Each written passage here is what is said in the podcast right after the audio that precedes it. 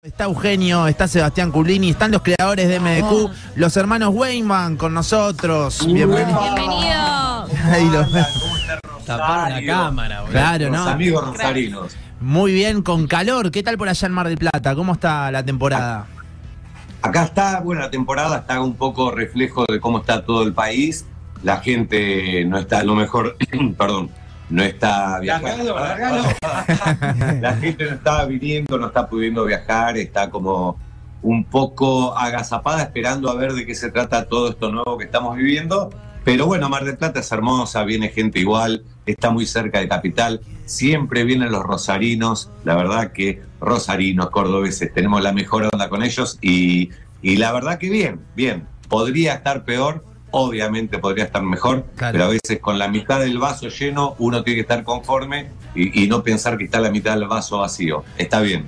Eh, claro, claro, totalmente. Eh, la primer quincena es la tradicional para los rosarinos, ya la segunda Claro. es más de, de Buenos Aires, capital y demás. Vamos a pasar año nuevo. Pero claro, Rosario te mete un año nuevo y te va hasta el 15 mucho, mucho rosarino, ¿no? En, El en Mar piberío. del Plata. El piberío está ahí ahora, digamos, ¿no?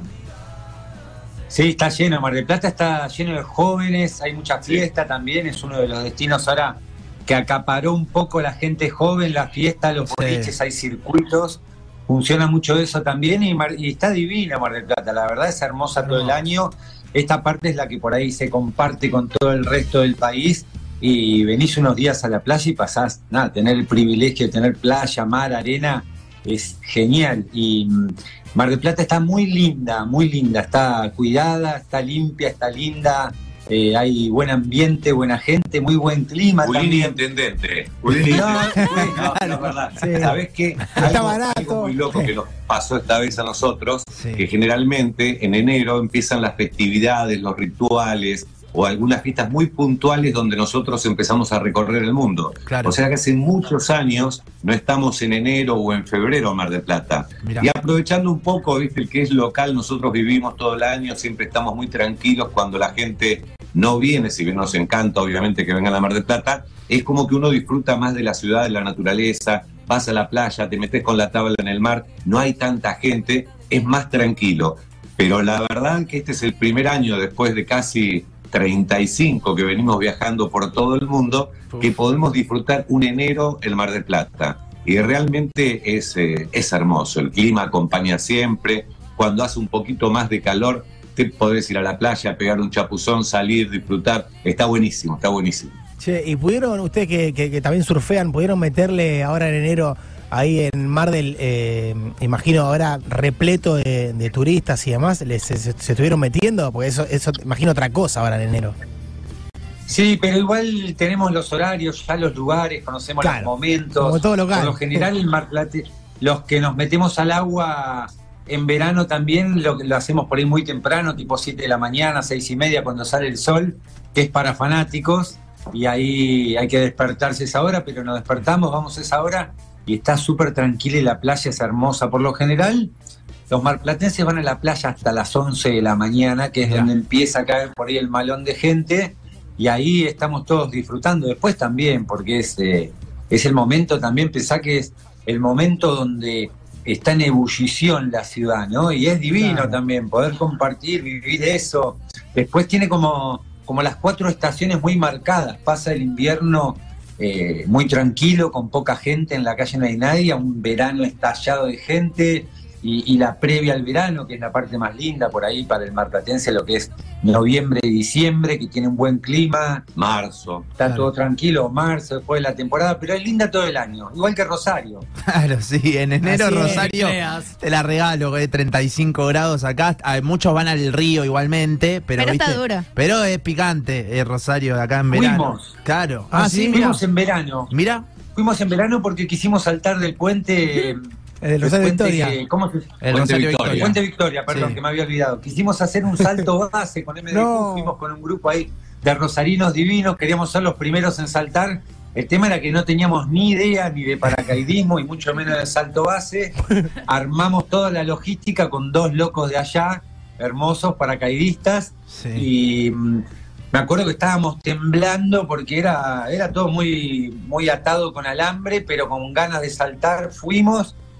Y el día que había que saltar, que era ese momento nada, eh, amaneció con mucho viento, por suerte, por Sí, se tormenta eléctrica también estaba tremendo, no se podía, no se pudo. En cualquier momento volvemos. Bueno. y ahora acá estamos con, con esta nueva aventura que para nosotros es realmente. Mirá que nos metimos por todos lados. Surfeamos la pororoca, caminamos por cornisa, anduvimos de comer con la mano a las hienas, Sí, sí, en las tribus, rituales vudú.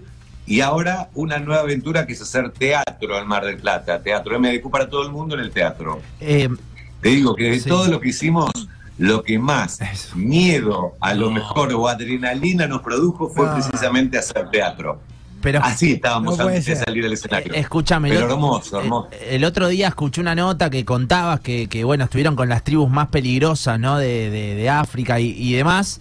Y, y me vas Sí. a decir que tuviste más miedo a... Después te voy a pedir que me cuentes eso, pero ¿tienes más miedo a la hora de, de- de estar a la noche en el teatro? No puedo creer a eso. Ahora no, pero te puedo afirmar que el primer día y la semana anterior teníamos el estómago, viste, medio revuelto porque decíamos, wow, ¿cómo será? ¿Cómo funcionará? Nos vamos a trabar, viste. En las otras situaciones es como para nosotros que lo haríamos sin cámara. No somos profesionales de ningún tipo de deporte, Claro. solo hacemos las cosas de manera amateur. O sea, no, se ve, se refleja en MDQ para todo el mundo, siempre es la cara del cagazo que tenemos antes de saltar o antes de caminar por un templo que está a mil metros de caída libre o antes de darle, no sé, al cocodrilo con la mano de comer. Tenemos realmente miedo, ¿viste? Nos asusta. Pero antes de salir al escenario, te digo que cuatro o cinco días iba como que en vez de más calma, más nervios. Claro. Y llegó el día y salimos y no la podíamos creer. Y te digo, nosotros para hacer MDQ tardamos más o menos cinco años para hacer 13 capítulos. Uf. Vamos, viajamos solos, no vamos ni con producción, ni con camarógrafos, ni iluminaciones. Nos metemos en los lugares que a lo mejor no muchos se animan a entrar y a descubrir, a conocer, a saciar la curiosidad que tenemos de siempre, los lugares, los rituales, las aventuras más locas, la pororoca, por ejemplo, surfear el tsunami Una de río, los del Amazonas, los primos argentinos, y en esto dijimos, vamos a hacer un cambio de aire. Después de 35 años de hacer MDQ, desde el año 1989, hacer un impas, no una cancelación. Obviamente, MDQ para todo el mundo lo llevamos en el corazón, es parte de nuestro ADN y vamos a continuar. Ahora vamos a retomar con los viajes porque ya empiezan las festividades de acá a poco. Y realmente dijimos, bueno, arrancamos a hacer un programa de televisión sin saber nada de televisión con una camarita y no nos fue tan mal porque duramos 35 años y todavía nos sigue pidiendo el canal, che, Canal 13, entréguenme contenido, pero nos lleva mucho tiempo. Y dijimos, vamos a hacer algo a un plazo más corto. Sí, sí, Hagamos sí. teatro que siempre soñamos con hacerlo, pero no somos actores. Y dijimos, bueno, usemos la misma técnica. Si hicimos un programa de televisión sin saber nada de televisión, podemos hacer teatro sin saber nada de teatro, pero sí intentando ver qué es lo que nos gustaría ver a nosotros como espectadores, que es lo mismo que hicimos con el programa. Y entonces empezamos a buscarle la vuelta de cómo transmitir una aventura dentro del escenario. Y estamos desde hace más de un año trabajando en esto y realmente estamos contentos, estamos muy conformes, ya los nervios se nos fueron, estamos seguros, eh, vemos que la gente que viene se va realmente impactada. De hecho, mira, te voy a contar A una ver. muy cortita. Sí, sí, sí. El número uno en producción y, y- y conocimiento de lo que es el teatro es Carlos Rottenberg. Claro. Eso Sí. creo que todo el mundo comparte, ¿no? Una persona que, además de ser un tipazo, es, es un tipo que conoce de sobremanera. Y él, cuando empezamos a hablar con él hace un año y pico ya, nos dice, che, eh, le preguntamos, che, ¿se puede hacer esto en el teatro? No, no, es imposible, no puedes hacer que los rayos del relámpago, del catatumbo, suponete, le caiga a la gente. Y esto otro se puede hacer, podemos entrar con un bote remando, no, tampoco. Pero ¿por qué no? ¿Está prohibido o realmente no se puede por otro motivo? Dice, no, no, dice, prohibido no está, puedes hacerlo, pero es imposible a lo mejor tratar de hacer esto. Y siempre nos acordamos de un amigo nuestro eh, que surfea olas gigantes, Sí. pero le falta una pierna. Y podés hacer un montón de deportes con una sola pierna, pero hacer surf con una sola pierna para muchos es imposible. Y cuando sale del agua, alguno se le acerca y dice, che, pero esto es imposible. O se mete en olas gigantes, de esas que yo no me meto al menos. Y dice, no, lo imposible está en la mente de los cómodos. Y bueno, eso es un poco nuestra premisa. Eh, Intentamos, si no se puede, no se puede y lo estamos logrando. De hecho, también Carlos Rottenberg, que él no va a ver sus propias obras que él produce, ni siquiera va a verla, pasa a lo mejor cinco minutos, mira, pero todo el mundo sabe que Carlos Rottenberg no va al teatro. Y ya ayer vino por tercera vez. Mira. Vino con Mauricio Dayub, Dayub también un capo Claro, del teatro. sí. Sentimos un halago continuo y la verdad que eh, nos hace feliz tener esta respuesta tan inmediata que es en el acto. Estás en un escenario y haces algo y todos son ¡guau! O ¡uy! o se cagan de risa. Entonces es como que, a diferencia de la tele, eh, que la tele vemos la manifestación de cariño de la gente y realmente se los agradecemos infinitamente. Pero en el teatro es tan inmediato, no Claro. es cuando salís a la calle, sino ahí. Entonces es como que nos dio una aventura que realmente nos hizo abrir los ojos y el corazón tiene muchas partes emocionantes también, está muy lindo. Para eh, los que van a vacacionar de martes a domingo en el Teatro América, eh, es, la, es la obra eh, a, a la noche. Les quería preguntar por el público que los va a ver. Yo recién decía, los veía con mis hermanos cuando yo tenía 5 años, son 39 años que, que están eh, haciendo esto. Eh, ¿qué, ¿Qué pasa con el público que los va a ver? Digo, mucha familia, imagino, ¿no? Varias generaciones. Es- ahí. Mira, es increíble, tocaste un punto que es hermoso para nosotros, que nos llena de orgullo también porque la obra de teatro como el programa lo hacemos en familia. Nos juntamos con nuestros hermanos, con Karina y con Chicho a escribirlos, a tirar ideas, guiones, ideas di- di- divertidas que teníamos y técnicas guardadas. Y nos divertimos mucho escribiéndola, haciéndola, produciéndola. Y la hicimos en familia y pensada para toda la familia. Y resultó ser justamente eso, un lugar de encuentro donde pueden ir tres generaciones, que son las que unen por ahí estos años que decís vos, y capaz que viene el padre con el hijo y su padre, o sea, tres generaciones, y cuando salimos dicen, la pasamos genial, mi hijo se divirtió, yo me divertí, mi papá se divirtió, o sea, la pasamos bien todos, no es que hicimos algo, lo traje a mi hijo y la pasó bien y yo no. Unimos generaciones y también para nosotros lograr eso hoy en día, que es, es difícil porque los chicos por ahí miran segmentado lo que quieren, buscan sus cosas en YouTube, el padre está mirando otra cosa, el abuelo otra cosa. No hay tantos lugares en común donde compartir en familia y poder encontrar un lugar así donde vienen tres generaciones o dos generaciones o una sola y pasarla bien y cuando salen nos dicen, fue increíble ver esto en familia, los tres nos divertimos, la pasamos genial. Es más, nos vinimos, mucha gente que dice, nos vinimos de Rosario, especialmente de Tucumán, de Salta, del interior de Buenos Aires, vinimos a ver la obra porque nos enteramos que estaba, vinimos a ver la obra y la pasamos bárbaro. Siempre le preguntamos, ¿valió la pena? Dicen, recontra, volvería todas las veces, ya la estoy recomendando. Así que bueno, para nosotros eso es algo mágico también, que la apunta, hermoso, tal cual apuntamos y nos salió. Así que estamos súper contentos con eso. Es como MDQ, que es para todo el mundo. Claro. Lo mismo estamos haciendo con esto y realmente Claro. estamos felices de tener un lugar en donde una familia se puede encontrar. Puede venir una persona de cualquier edad y no va a decir, ah, no, esto es infantil. Y los niños cuando vienen, se, pero se mueren de risa. Y a lo mejor eh, tampoco es para un adulto, es para todos. Realmente Claro. como el programa es un poco un reflejo y logramos que nos costó mucho, eh, mucho tiempo de trabajo. Eh, somos muy meticulosos en lo que hacemos y tampoco subestimamos a la gente que nos viene a ver. Aquel que le gusta el programa no se va a ir defraudado. El que quiere ver Hamlet, por ejemplo, difícilmente se quede conforme con lo nuestro.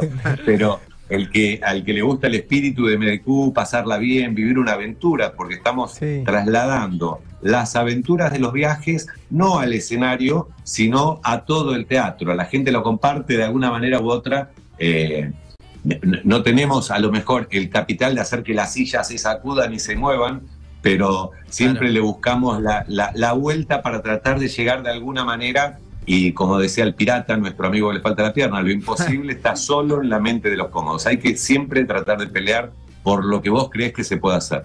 Chicos, ¿cómo nace toda esta mm, locura de decir, bueno, vamos a vivir y a laburar de lo que realmente nos encanta y al mismo tiempo nos intriga conocer y nos genera adrenalina?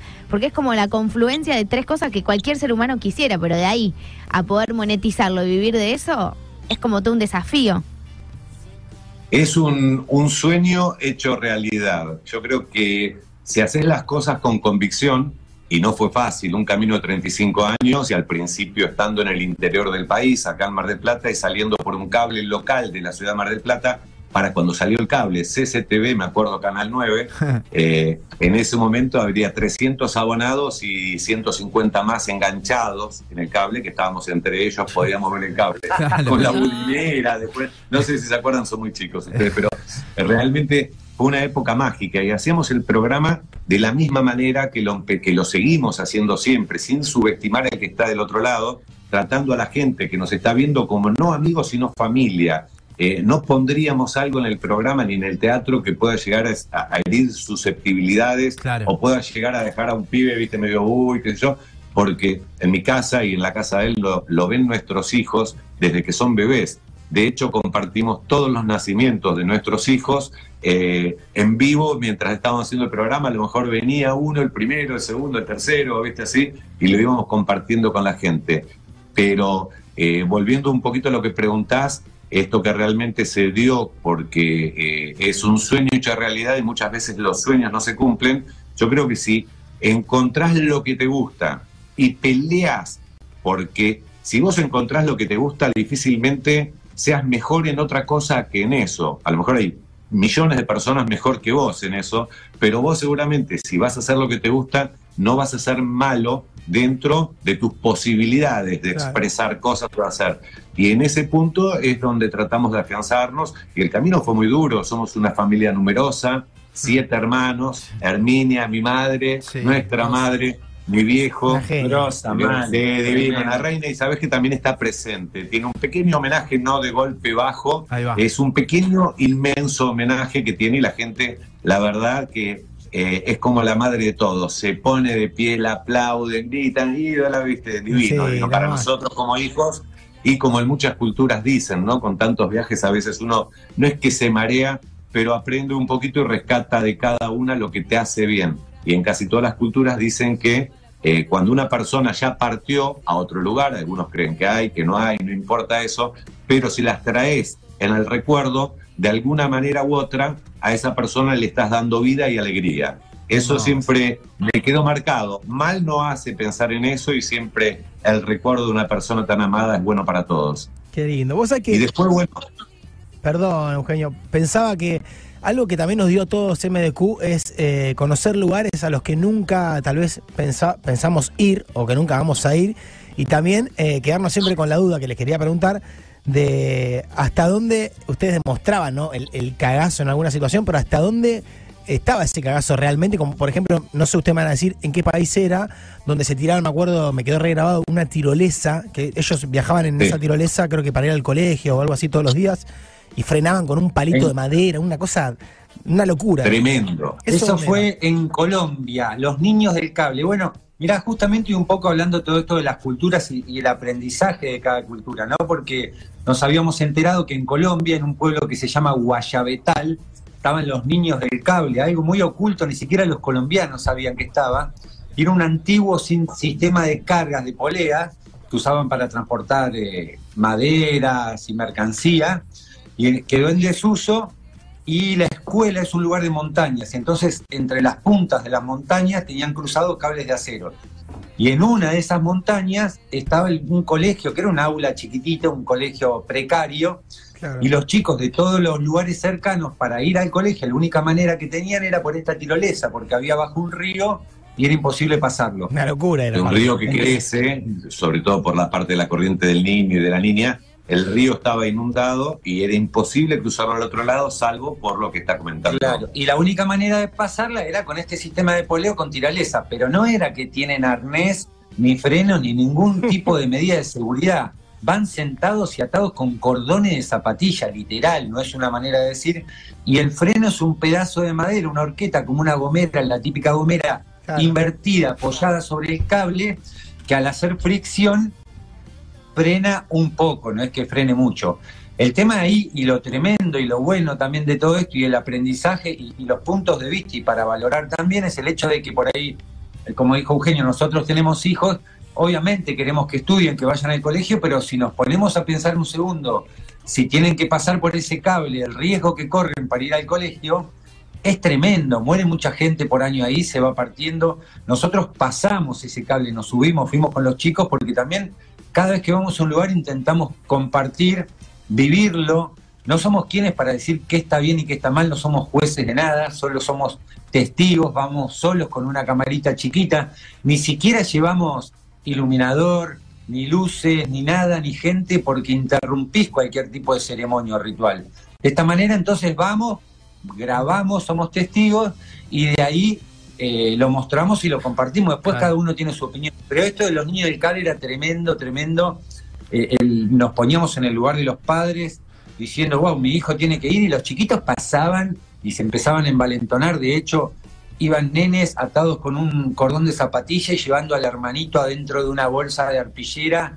Imágenes tremendas, tremendas. Increíble. Pero bueno, hoy en día eso es real, existe, nosotros lo compartimos, es lo que nos gusta mostrar, ¿no? Las cosas no turísticas, las cosas reales que suceden hoy en día, lo que no encontrás, lo, no es lo que te quieren mostrar, sino lo que es auténtico. Sí, ni bien cruzamos de un lugar al otro, la primera reflexión que haces es el sacrificio y el riesgo que corren para poder estudiar, mientras a lo mejor nosotros tenemos una escuela pública y yo en mi, en mi época me la pasaba rateándome, no quería ir. Sí. Y el sacrificio que hacen, el riesgo que corren para poder tener un poco de educación, que es recontra importante. Y cuando llueve, que llueve mucho porque estamos en picos de montaña, el problema se genera en que esta horqueta que decía Culini, que es como una onda invertida, que apoya en el cable, la única forma de frenar es haciendo palanca de esta manera para que los que están viendo por cámara, no se explica, hacen palanca para poder frenar. Y nos agarró la lluvia volviendo, no podíamos frenar, se estampan todos, se mata gente, se muere gente. Pero bueno, uno empieza a valorar lo que a lo mejor tiene a mano y no le da importancia. Y esto de los rituales, que no podemos caer con iluminación, de golpe, no sé, tanto en una tribu como que vas a uno de los rituales que fueron de los más fuertes que vivimos, fue en Haití, que es el ritual del vudú, que para ellos es religión y es algo importante y como te decía, no podemos juzgar que está bien o está mal. Son creencias, cada uno tiene derecho a profesar lo que cree y si le hace bien, bienvenido, mientras no dañe a otro. Y realmente cuando llegamos ahí, a Cité Soleil, con, después del terremoto, después de todos los problemas, Mm. estábamos en el cementerio grabando y obviamente no colamos como haitianos. Y de golpe veías que profanaban las tumbas y te miraban, viste, sacaban los huesos, rayaban los huesos para preparar una poción que te transforma en zombie. Y todo tiene una explicación, por supuesto, ¿no? Como casi todos los haitianos son descendientes de africanos y esclavizados, entonces ellos ya desde hace mucho tiempo preferían transformarse en zombies para que el amo, tremendo, ¿no? Pero es Sí, una sí, realidad, el amo no lo pueda utilizar para explotarlo como un esclavo. ¿Por qué? Porque estaba quemado directamente, su cabeza estaba quemada, iba vagando como un Walking Dead por la calle así, pero no entendía, ni veía, ni nada, no podía reaccionar. Y fíjate qué duro, ¿no? Porque ponerte a pensar que una persona prefiera estar muerta en vida que estar trabajando como un esclavo, realmente te pinta un poquito nada más de lo tremendo que fue esta época. Y eso es en realidad en general, ¿no? Uno cuando piensa por ahí en nosotros mismos, antes decía magia negra, ¿no? Como que es peligroso o están locos. Y después empezás a ver y decís, bueno, pobre gente, Claro. lo que sufrió. Y en realidad todo viene de, de un porqué, de un núcleo, de un ADN, de una semillita que crece de cierta manera, donde cada uno expresa o saca sus dolores, sus miedos, sus temores, sus malas vivencias y la expresa de esa manera. Y es... Eh, ¿Qué pasó? Nada. Ah, lo vi con el dedito. Levantando la mano. Para distraerte, porque ya me estaba empezando a quedar dormido. No sé que cuando estábamos por ir a Haití, ya nos había dicho gente que, que es del lugar, nos dijeron no vengan, no vengan porque acá les van a comer el corazón. Son muy creyentes de todo esto y realmente eh, cuando entramos al, al recinto donde se hace la fiesta más importante de vudú una vez al año, fue atemorizante. De golpe había un, un, no sé cómo se llama, un vudú, ponele, no me sale el nombre. Sacerdote. Un sacerdote vudú. Sí. Te tengo que tirar letra. ¿eh? Bien, hay una, boludo, ya, ya, Y hay un sacerdote vudú parado en un nicho y me empezaba a gritar, ¡ah, güey, qué sé, qué, güey! Y Yo ahí. ¿Qué pasó y me acá? seguía señalando y los ojos realmente desorbitados Ah, va, va, va. Digo, pará, pará, pará. ¿Cómo domina el idioma, eh? Sí, sí, sí, sí. Creo que- Mate- creo que mate más a la fácil MDQ, entender lo que decía. Digo yo ahora tratando de doblarlo que lo Claro. que say good day. Te salió igual, ¿eh? Claro. Sabe menos, menos haitiano que yo. Y menos criol. Y de golpe empezó como a gritarme y me perseguía. Y yo sentía como una, una sensación bastante fuerte, ¿viste? El tipo con una calavera en la mano gritándome y como yo me quería real, para ¿no? otro lado. Otro me empujaba para que vaya donde estaba el sacerdote y el sacerdote que seguía señalando. Y por suerte nosotros conocimos una persona ya que era un tipo muy fuerte para la religión vudú y se puso ante el sacerdote. Y, donde estaba parado yo y empezó a hacer un montón de movimientos extraños, viste, con un poco de violencia. Y después me dijo qué significaba todo esto, es que el tipo había visto, dijo que, o percibió, o vio, o imaginó, es cuestión de creer o no creer, que yo tenía un espíritu de un africano muy fuerte y protector pero que me quería sacar el espíritu. Entonces yo digo, mis cálculos matemáticos no eran buenos, Sí, me sí, van a comer el corazón. Ya no me estaba dando mucha gracia. No, y después, bueno, pasamos, en todos los viajes siempre alguna aventura y alguna cosa pasa.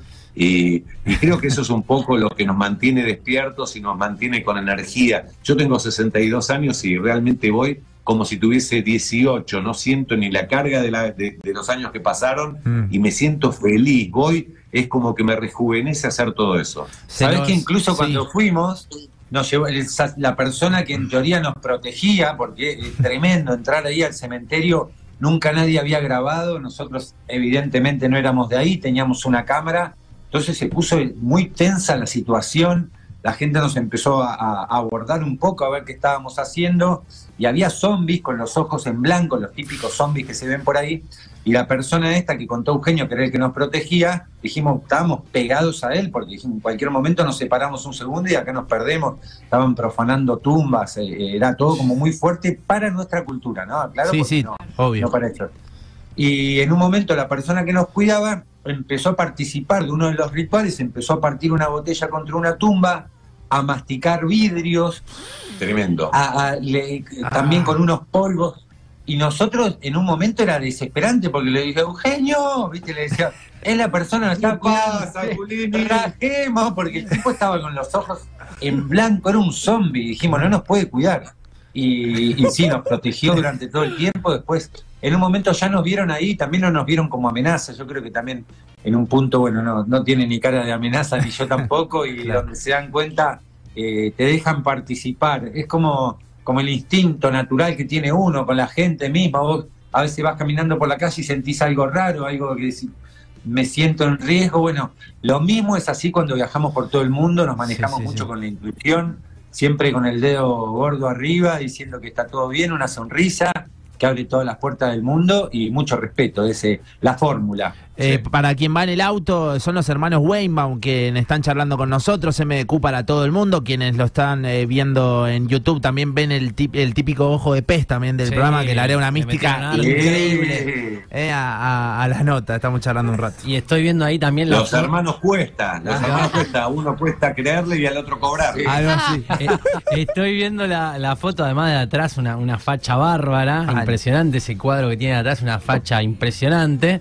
Y Kilos de Photoshop, kilos. No, no, esa es una época No, dorada, imagino. Estamos desde hace más de 20 años, o por ahí, 20, 18 años, 20 años, estamos eh, tratando y seguimos, ¿no? Desarrollamos una marca de anteojos, la marca de, bueno, MDQ Anteojos, y, y fue, me hiciste acordar de otro viaje. Cuando empezamos en esa época, nos llevamos unos anteojos que eran prototipo para lo que nosotros le pedimos, la forma, la calidad, queríamos que realmente... eh, Sí, perdón, No, que se nos metió un audio, tenemos mucho audio de oyentes, ahí lo estaba chequeando, perdón. Sí, sí, seguí, seguí. Qué buena onda, vamos. ahí- ahora se los pasamos todos juntos. Nos gritan. Sí, sí, sí, sí. Perdón que te a ver cortamos. la obra de teatro, les tiramos tomate. No, y empezamos a desarrollarlo y más allá de desarrollar el plan de negocios, que a lo mejor era lo que nos vinieron a proponer, desarrollamos el plan de diseño y calidad. Ahí va. Porque en todo lo que tratamos de hacer, sea mucho, poco, pequeño, gigante, lo que sea, por sobre todas las cosas, el respeto hacia aquel que se va a comprar algún producto que hacemos anteojos nada más, ¿no? Claro. Y nos dieron unos anteojos de prototipo para probar y se lo pusimos, eh, estábamos en la tribu El, eh, los Hatzabe. los Hatzabe, que son los bosquimanos. Nos fuimos a una tribu en el medio de, de Tanzania, nos metimos que viven como hace 10.000 años, son como, uno dice, qué loco, el reloj se detuvo de verdad en este lugar. Caímos, estaban agachados como monos, comiendo de un tacho eh, pedazos de carne de animales, vestidos con cuero, pero no cuero curtido, sino con cuero de animales crudos que ellos mismos cazan. Y nos fuimos, nos quedamos ahí, al principio fue un poquitito eh, para ellos, no, los, no nos consideraron una amenaza, pero no nos daban bola. Después saqué un charanguito, me puse a tocar el charango, empezaron a acercarse y al tercer o cuarto día recién nos empezaron como a, a ver, como con curiosidad. Nos invitaron a fumar la pipa de la paz, obviamente, cosa que no puedes negarte porque es como un, un rechazo, y quedamos medios aturdidos, la verdad, ¿no? Y dijeron, bueno, ahora en un rato, esto fue a las 5 de la mañana, a las 5 y, y 20, 5 y media, no tengo idea, salimos a cazar con ellos, y ellos cazan al amanecer, porque es el momento que a lo mejor los monos empiezan a recorrer los árboles, generalmente se alimentan de monos, que es una caza dentro de todo fácil. Pero ellos cazan contra luz, contra el sol. Entonces, y le pusimos los anteojos que tienen polarizado eh, a, a uno. Tengo la foto, después se las mando. Sí. Era recontra curioso, porque los anteojos encima, como tienen otra fisonomía, nariz ancha, no les calzaba, les quedaban como en el aire. Y no nos quisieron devolver los anteojos porque pod- podían mirar en contra del sol. Así que no, Estaban engafados. una locura. una- Divina, qué divina. Sí. Venga, Fat. Y Está- lo loco también que, que por ahí uno dice son primitivos, ¿no? Y cuando estás ahí te das cuenta que el primitivo sos vos porque no durás ni un día, porque te comen los leones, los tigres, los monos, no sabes de dónde sacar agua, cómo prender fuego. Ellos cortan unas ramas y salen agua mineral, pero como si fuera de botella de acá, o arrancan un- una ramita de un árbol, empiezan a, a- a frotar una rama dura con una blanda y hacen fuego en tres segundos y tal vez si te dejan ahí solo no duras nada. De hecho, cuando fuimos a cazar, que nos aceptaron en la tribu y nos quedamos varios días, eh, tenían una técnica, después nos dimos cuenta, porque íbamos siempre en fila, en fila india.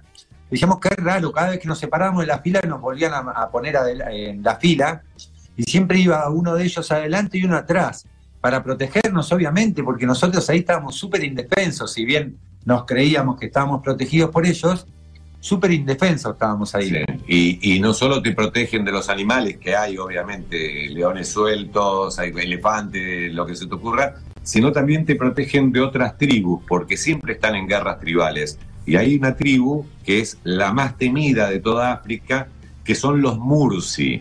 Tal Sí, vez. sí. eh, Vimos ahí todo el bueno. material, hermoso. Yo no- Sí, lo, que me, lo que más me, me chocaba era la comunicación ahí. ¿Cómo hacían para, para comunicarse? Porque lo veo tan eh, eh, difícil, tan complejo. Ay, que- se nos cortó. Para que retomamos ahí, seguro se, se van a aprender. Claro, son tantas anécdotas que, que nos quedamos sin tiempo en la sesión de, de Zoom. Eh, hay un montón de, de mensajes que ahora le vamos a mostrar a los eh, hermanos Weinband. Esta Eh, charla de lo más, boludo. es tremendo y aparte es, eh, claro, eh, una mini pregunta, una anécdota increíble, No, boludo. Son- Espectacular para contar. lo, lo auténtico que son ellos que, que son eh, como, como MDQ, ¿viste? Son como Exacto. lo mismo, Están ¿no? tomando mate ahí contando sus experiencias. Son, son, estamos como en, en un programa de MDQ, Y ¿entendés? sí, totalmente. Es hermoso. Eh, con el foco, bueno, posta que hay, hay un montón de mensajes. Miren que hicieron buenas notas, pero lejos, lejos la mejor. Aguante MQ, dicen por acá. que Y, y empiezan a pedir que cuenten un montón de, de cosas eh, de, de los capítulos, Claro. ¿no? Obviamente, de Vamos los a las cuatro, episodios. productor. Eh, son tan genios, toda una vida eh, viéndolos, terrible nota, muy entretenido, grosos los hermanos. Bueno, ahora le vamos a, a Manden leer audio, manden audio. a leer todo a, a ellos. Eh, si quieren mandar eh, al 3416 eh, 000973 audios, como dice Alejo, se los pasamos, seguro se van a, a- a copar. Eh, ellos están haciendo una obra, entonces, eh, nada, Fede les dijo, para, claro, los rosarinos que viajan a, a Mar del Plata, esa era la, la intención, digamos, pero bueno, es una anécdota tras otra. ¿no? Terrible. Y eso que iban a contar recién, eh, que estaban contando ahí cuando estuvieron en, en Etiopía, Sí, eh, de los Mursi. increíble. Eh, Es Me vi increíble. el capítulo el otro día, una Pero locura. claro, todo tan rudimentario con lo que se encontraban, todo eso, y ellos que en un principio medio temían por la situación, Sí. con qué podían encontrarse, después logran una comunicación, se quedan 10 días ahí. No, no, no, tremendo. Y aparte, yo digo, esas cosas uno dice, vaya, qué bueno esto, qué bueno otro, pero siempre sobreviviendo, porque el riesgo es Claro. altísimo. Sí, Claro, sí, sí, sí, "Ah. Sí, y esto que bien. uno los imagina así como unos locos que Ahí van y se, y se mandan de una y, y son como súper reflexivos, respetuosos Terrible. del lugar, estudiando cada movimiento. A ver, eh, ahí seguro lo- los vamos a, a recuperar a ellos. eh, a ver si los tenemos ahí.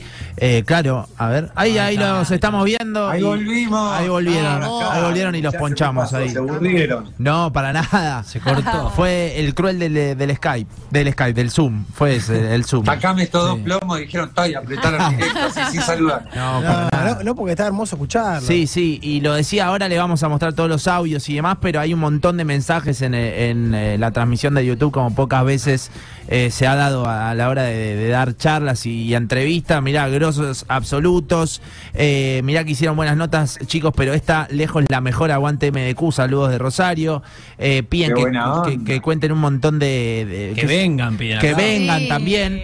Lo de eh, el puente Rosario Victoria, si quieren, se vienen, nosotros aportamos en Lo lo, en lo gestionamos. que podemos, Estamos contactos cerquita. y demás. Y estamos, la radio está al toque del puente encima, así que le- no hay problema eh, para activar esa. Vamos y saltamos todos. Claro. No, no. Eh, qué buena onda, gracias por los mensajes. La verdad que siempre los rosarinos nos tiran la mejor onda, nos sentimos como de la familia, la verdad. ¿eh? Mirá, Siempre. eh, tenemos Muchos algo- rosarinos vinieron, Sí. pero siempre, inclusive cuando fuimos allá también la pasamos como el Mar de Plata. Es como Ahí va. que tenemos algo muy en común los rosarinos y, y los marplatenses. Eh, De hecho, nos propusieron Sí. eh, llevar la obra de teatro para allá, así que seguramente en algún momento, Esa. cuando se dé, ojalá, Vamos. vamos a ir para ahí con, con la obra de teatro. Y se viene al estudio ahí. Vamos todavía y ahí se vienen al piso, Por claro. supuesto, Totalmente. por supuesto. Tenemos, tenemos la lancha en la empresa, así que si se tiran al río los rescatamos. Lo rescatamos con la lancha. Eh, Dale, dale, dale, dale. le- El Titanic. Claro. Sí. Le quiero pasar a, eh, algunos audios. Che, 341-600-973. Estamos charlando con los hermanos Weinbaum. Ahora repasamos igualmente los días que van a estar en Mar de Plata eh, y, y demás de, de la hora, pero posta, chicos, que hay un, un montón de mensajes. A ver si los eh, escuchan eh, por ahí. A ver, vamos con algunos. Fede. todos contratados. Vamos, eh, a ver, bancame que está chequeando ahí. Mira, te leo el chat de YouTube mientras tanto. Eh, qué grosos loco, la madre era fenomenal, dicen por acá. Eh, eh, que dicen, ¿cuándo arranca la temporada del, eh, del programa? Eso es algo que no, no lo han dicho todavía. Eh, dos cracks siempre dejando el mensaje justo, súper humildes, los miro desde siempre, dicen por acá. Eh, terrible nota, muy entretenido, grosos los hermanos, que cuenten lo de las muñecas diabólicas, un montón de mensajes. Vamos con los audios, Fede, que le, le pasamos sí, a, sí, ahí a los estamos, chicos ahí estamos terminando. Sí, dale. Vamos Ya- a ver ahí con- le metemos. con está. algunos. Me encanta porque están con el mate mientras y demás. Relajado, Sí. chicos. Eugenio Culini, cuando hacían MDQ, eran youtubers sin saber que eran youtubers. Eh, son los pioneros de contar una historia así en primera persona, como lo hacen hoy todos los, los youtubers. Unos genios. Vuelvan a hacer MDQ, por favor. Vamos nomás. A ver, hay más mensajes, chicos. eh, Le pasamos un par eh, así juntos. Qué buena onda, qué buena onda Tengo es unos igual, lentes ¿eh? MDQ, creo que son los mejores que tuve en Los mi lentes. vida. Muy buenos. Las gafas también. Ahí va. A ver, vamos con más. Los chicos de MQ son unos genios, los sigo desde casi en el programa, desde las ruinas de Mar del Plata hasta cuando los engancho de vuelta, los veo siempre, no me pierdo un capítulo. Saludo de Rosario, de, de Cristian. Vamos nomás. Sí, hay, un, hay una bocha. Hay, hay un montón, hay un montón de, de mensajes. Eh, a ver, uno más. Cuando te dice, te dice Filipenses Este es 4-3, otro, este es otro Ah, vamos. que quedó de la, de la Sí, sí. Bueno, pero notan, ¿no? Como ese intercambio muy, siempre muy buena onda con, con ustedes, más allá del formato que han hecho, hay algo que, eh, y es una frase recontradicha, ¿no? Pero que traspasa la, la pantalla, ¿no? Digo, han viajado por todo el mundo. eh, con una trayectoria de un montón de años, pero siempre muy humildes, muy pioras con la gente, y creo que eso se nota, ¿no? Que, que les vuelve. En primer lugar, uh, pero un millón de gracias a toda la gente por la onda, realmente la percibimos, la sentimos y con los audios más todavía. Pero eh, hablando un poco de esto que a lo mejor mencionás, que traspasamos o que tenemos la humildad, realmente somos dos perejiles, somos integrantes, sobre todo él. Sí, mirá. y, y somos dos personas comunes y corrientes de las que podrías encontrar en la calle y tal vez eh, un poquito, un poquito de- Hasta más bajo pero, eh, mira, varias veces tuvimos situaciones en las cuales nos encontramos con, no voy a dar nombres porque es feo, ¿no? Pero que a lo mejor algún famoso, veníamos Sí. caminando con el famoso y decían, che, escúchame, vamos a hacer una foto. No, no, foto no, foto no. Digo, pero pará, esto es pasajero, es efímero. La gente que te está pidiendo una foto es porque de golpe, eh, de alguna manera u otra, te está apoyando, le gusta lo que haces. No, no, no, ¿viste? Y, y bueno, creo que si te subís a un caballo que es inexistente, y esto nos lo dijo un, un hermano más de la familia, que es Facundo Arana, un tipo con el que realmente lo consideramos de la familia, súper solidario, eh, de hecho participa en una parte de, de todo lo que es la narrativa de este cuento que hacemos en el teatro, que es la historia de la búsqueda del mayor tesoro de- del mundo, y él forma parte de esto, realmente creerte algo, o creerte que sos más, o creerte que estás por sobre alguien, es el error más grande que hay, ¿viste? Siempre, por sobre todo, sos igual o menos que los demás. Y si de algo sirve a lo mejor tu imagen para poder convocar, utilízalo para hacer el bien. Si podés hacer, no sé, no voy a decir porque no me gusta decir las cosas que hacemos, pero hace más de 23 años apadrinamos algo y, y no lo quiero mencionar, pero eh, lo hacemos con la responsabilidad, con el amor, y si tenemos que ponerle más tiempo o más capital a lo que hacemos, lo hacemos con gusto, porque es devolver un poco lo que la gente nos da. Todo ese amor que la gente nos da a nosotros, lo sentimos realmente, y es el tesoro más grande que podés tener. Y además nosotros, como te decía antes, venimos de una familia muy numerosa, Sí. con escasos o escasísimos recursos, que siete hermanos, mi vieja Herminia, mi viejo, mi primo que vivía con nosotros, otra pareja que también estaba adoptada viviendo en casa de alguna manera, éramos un batallón y comíamos porque existía el fiado en el almacén del departamentito que vivíamos todos apilados. Y realmente hoy poder estar en una situación bastante más cómoda, aunque no somos ricos obviamente y venimos laburando, porque si no laburamos no podríamos tampoco comer dentro de poco tiempo, Sí. entonces es como que nos sentimos bendecidos y logramos hacer de nuestro trabajo una pasión. Es lo que te permite hacerlo aunque no tengas ganas de hacerlo porque es lo que vos querés hacer. Es como que es ese círculo. Y por eso decía que eh, en la pregunta que me habías hecho, no sé si you o quién me la preguntó, Sí. pero sí, si vos lográs vivir de lo que te gusta, tenés tu futuro asegurado, no por lo económico, sino porque vas a estar feliz, vas a estar contento y lo económico es una cosa que va y viene, depende quién esté manejando el país, quién no lo esté, si hay un corralito, si no hay un corralito, si el dólar sube, todas las cosas. Totalmente. Hay un montón de factores o que te roban inclusive, pero sí vas a estar rico por dentro haciendo lo que te gusta. Y yo creo que todos estos viajes que hicimos en nuestra vida y lo que vos vas atesorando, que es el, el haber vivido diferentes aventuras, historias y conocer el planeta, le dimos más de dos vueltas a todo el mundo, es el tesoro más grande que pudimos lograr. A otros les gustarán otras cosas o viajar por otros lugares, pero si conseguís vivir de lo que te gusta, tenés tu futuro asegurado. Y también un poco el tema de personal de cada uno, la ambición, lo que uno apueste o quiera llegar y qué está dispuesto a transar en el camino. Eh, nosotros vivimos en Mar del Plata porque nacimos acá, nos gusta vivir acá. Nos propusieron ir a Capital un montón de veces con, con propuestas por ahí económicamente suculentas y decíamos, wow, mirá Eugenio lo que nos proponen. Nos terminábamos mirando y decimos, pero ¿para qué? Si en un punto, como decía recién Eugenio, no teníamos ni una moneda, ahora tenemos una moneda, nos alcanza, ya está, está bien, es como, con eso estamos bien, entonces no ambicionamos más de lo que realmente queremos o estamos dispuestos a transar por eso. Y también un poco creo que, que lo que se dio naturalmente, una especie de milagro o algo también que encierra en lo familiar, el tema de que nuestra mamá, ella empezó con nosotros a los 70 años, cuando estábamos todos en la lona, y ella empezó a los 70 años a darnos una mano por una casualidad que un día nos demoraron por tener el autito chiquitito, el, el autito El móvil 1 de MDQ. que era el único auto que era de Eugenio, que éramos siete hermanos, nos trepábamos todos, parecía un hormiguero andante con ruedas. Y, y una vuelta nos demoraron por no tener los papeles o la patente al día, no sé cómo fue, y había que cerrar el programa y mamá dijo, le pedimos mamá, ¿podés ir para allá? Ah, Ahí está. Ahí no sé está, mirá, ve. de una. me El vuelvo autito. loco. Buenísimo. Sí, tremendo. El auto de toda la familia ese. Y le dijimos, mamá, ¿podés ir a cerrar vos el programa porque estamos demorados acá? Y dijo, sí, claro, un favor para mis hijos, es lo más lindo que me puede pasar. Y lo grabó y le encantó y nos gustó a nosotros el momento que pasamos, el grabarlo, divertirse. Y ella arrancó con 70 y se empezó a hacer conocida. De hecho, la estrella del programa siempre fue mamá, fue la que dio el, el cierre y le dio la- el, el eslabón dorado a todo esto.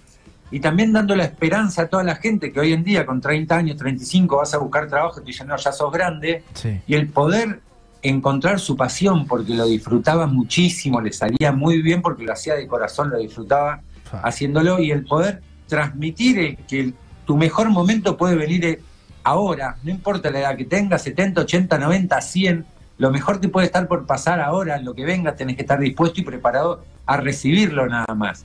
Pero es un tema de, de personal, de optimismo y de estar dispuesto y convencido que puede ser así. Si estás convencido, seguro que va a ser así. Y de esto un poco se trata también, lo, lo estamos proyectando y, viviendo en el teatro. En el teatro, claro. Y muchos, eh, podés estar persiguiendo el mayor tesoro de la historia. No voy a espolear el final de la obra, pero a veces eh, lo material no es lo más importante.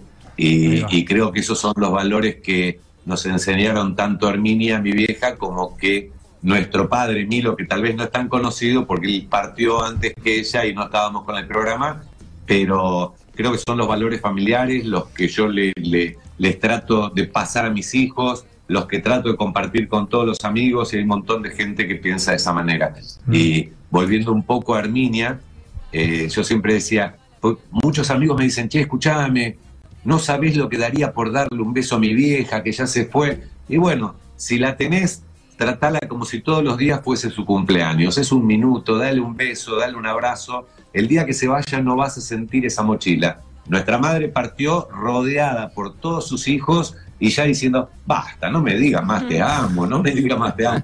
Realmente se fue, eh, se fue feliz, se fue muy feliz, tuvo una vida dura, como mucha gente, inmigrante, perseguida de guerra, y bueno, y logró proyectar algo que siempre digo, ¿no? Para ella, eh, ver la vida tan difícil que le tocó y verla de la manera que la vio, con un positivismo impresionante, de golpe, si se te volaba el techo de la casa, miraba para arriba y decía, mira qué lindo, che, se ven las estrellas. No le encontraba lo negativo hasta lo más malo que te pueda pasar. Siempre había una esperanza, siempre. Y así tiene que ser. Qué, qué hermoso todo eh, lo, lo que están diciendo. A ver, ahí eh, tenemos un audio más, a ver qué, qué hay para que escuchen. A ver. Que cuenten lo de la isla de las muñecas en México. No sé, más de 3.000 muñecas diabólicas se metieron ahí, tan re locos estos chabones, qué grande, saludos. La pedían en el chat también a esa. Sí, la isla de las muñecas fue en México, en un lugar que se llama Xochimilco. Para resumir y no hacerla larga, nos enteramos que estaba la isla de la muñeca, que era una persona, eh, ¿te acordás el nombre que vivía ahí? Eh, Eh, Santana, ¿no? Culini Weinbaum. Culini Weinbaum, ponele para poner un nombre. Es un lugar que tienen como pequeñas islas en Santana, pequeñas islas, chiquititas, y ahí ellos plantan, tienen sus cosechas, levantan. Gente humilde que es trabajadora de ahí. Chinampas son con las islas que se cultivan, Claro, son móviles. Son móviles. Bueno, y quedaron ahí y en la historia o la leyenda cuenta que una chica viajando por ahí se ahogó en la chinampa de esta persona, don Julián Santana, y me acordé, Sí. se ahogó ahí y el espíritu quedó vagando en la isla y lo atormentaba todas las noches. Entonces él, para tratar de, de- Calmarlo. de calmarla, de buscar la amistad de ese espíritu que lo atormentaba, empezó a buscar muñecas, todas las muñecas que conseguía y encontraba, las colgaba en la isla. En un momento empezó a ver miles de muñecas, se transformó en un lugar tenebroso, tremendamente tenebroso. Las muñecas de noche hablan, no tienen pilas, igual hablan, es increíble. Y nosotros fuimos un poco diciendo, no, esta es una fábula, mirá que nos va a dar miedo, no creo que pase algo acá. Y fue impresionante, cuando llegamos nosotros ni creemos ni dejamos de creer en nada, o sea, me decís los ovnis existen, no sé, si lo veo bajar te digo que sí, y si no puede ser como que no, no, no le doy la razón a nadie ni, ni la contra a nadie. Pero fue impresionante porque fuimos al lugar un poco pensando que era más bien fábula, un mito, ni bien pusimos un pie en la isla, los dos, se nos pusieron los pelos de punta. Mirá cómo me quedó el pelo. Así, claro. Katy de Frizz. No se no le pudo bajar, ¿viste? Y no, fue increíble y estuvimos ahí adentro y se empezaba a escuchar las muñecas que hablaban y las, nosotros la escuchamos y decíamos, che, está diciendo esta muñeca, mamá, papá, llévame. Y íbamos a ver y no tenía pilas. Era impresionante, Increíble. se sentía en el ambiente. Bueno, todas esas cosas también que, que son difíciles de transmitir y lo pudimos transmitir porque, bueno, la gente también sintió lo que sentíamos nosotros, ese terror, ese pánico, el temor a lo desconocido, porque no, no quiere decir que, te vayan a hacer algo, ¿no? O sea, de hecho la gente, eh, los familiares vivían ahí, nosotros le preguntamos, pero pasa algo de noche y se nos atormentan, no saben lo que es de noche, no se puede estar, vemos caminar los espíritus, bueno, pero ¿por qué no se van? Porque no tengo dónde ir, acá es donde planto, tengo mi cultivo, mis cosas, yo vivo acá, no tengo otro lugar, pero nos atormentan, es increíble, decían. Mirá que surfeamos la pororoca, nadamos con cocodrilo y era la de, de hacer una Barbie y sale corriendo. Bueno, No, sí, pero que- yo, sí, sí, yo tengo la creencia a veces que si el entorno, más allá que uno crea que una muñeca pueda cobrar vida o no, o que tenga un espíritu o no, yo creo que la carga se la da eh, el entorno y la gente eh, del lugar cuando tiene una creencia determinada. De golpe, eh, no sé, podría haber sido mágico como puede ser tenebroso. Y en este caso, la isla de las muñecas, con toda esta carga que te estoy diciendo, realmente eh, mete, no sé si miedo, pero sí te da respeto y por la duda no le decís nada a ningún muñeco, no decís, no, esto es una boludez por, por temor y por respeto, pero también por el miedo de que a lo mejor brujas, no, las brujas no existen, pero que las hay, las hay, dice un refrán antiguo. Y sí, hay muchas historias de cosas que han pasado ahí, que de golpe alguien se roba una muñeca y muere en un accidente a, los 10 minutos, ¿viste? Y es como que eh, demasiadas noticias, no, no es una fábula. Y esto es contemporáneo porque pasó hace 50 años, o sea que transmitirse eh, eh, en un corto plazo, 50 años, no logra ser fábula, sino que generalmente es realidad. Cuando pasan 100 años, 200 años, y va, sí, esto se fue tergiversando y de alguna manera le inventaron poderes mágicos a algo que no existe.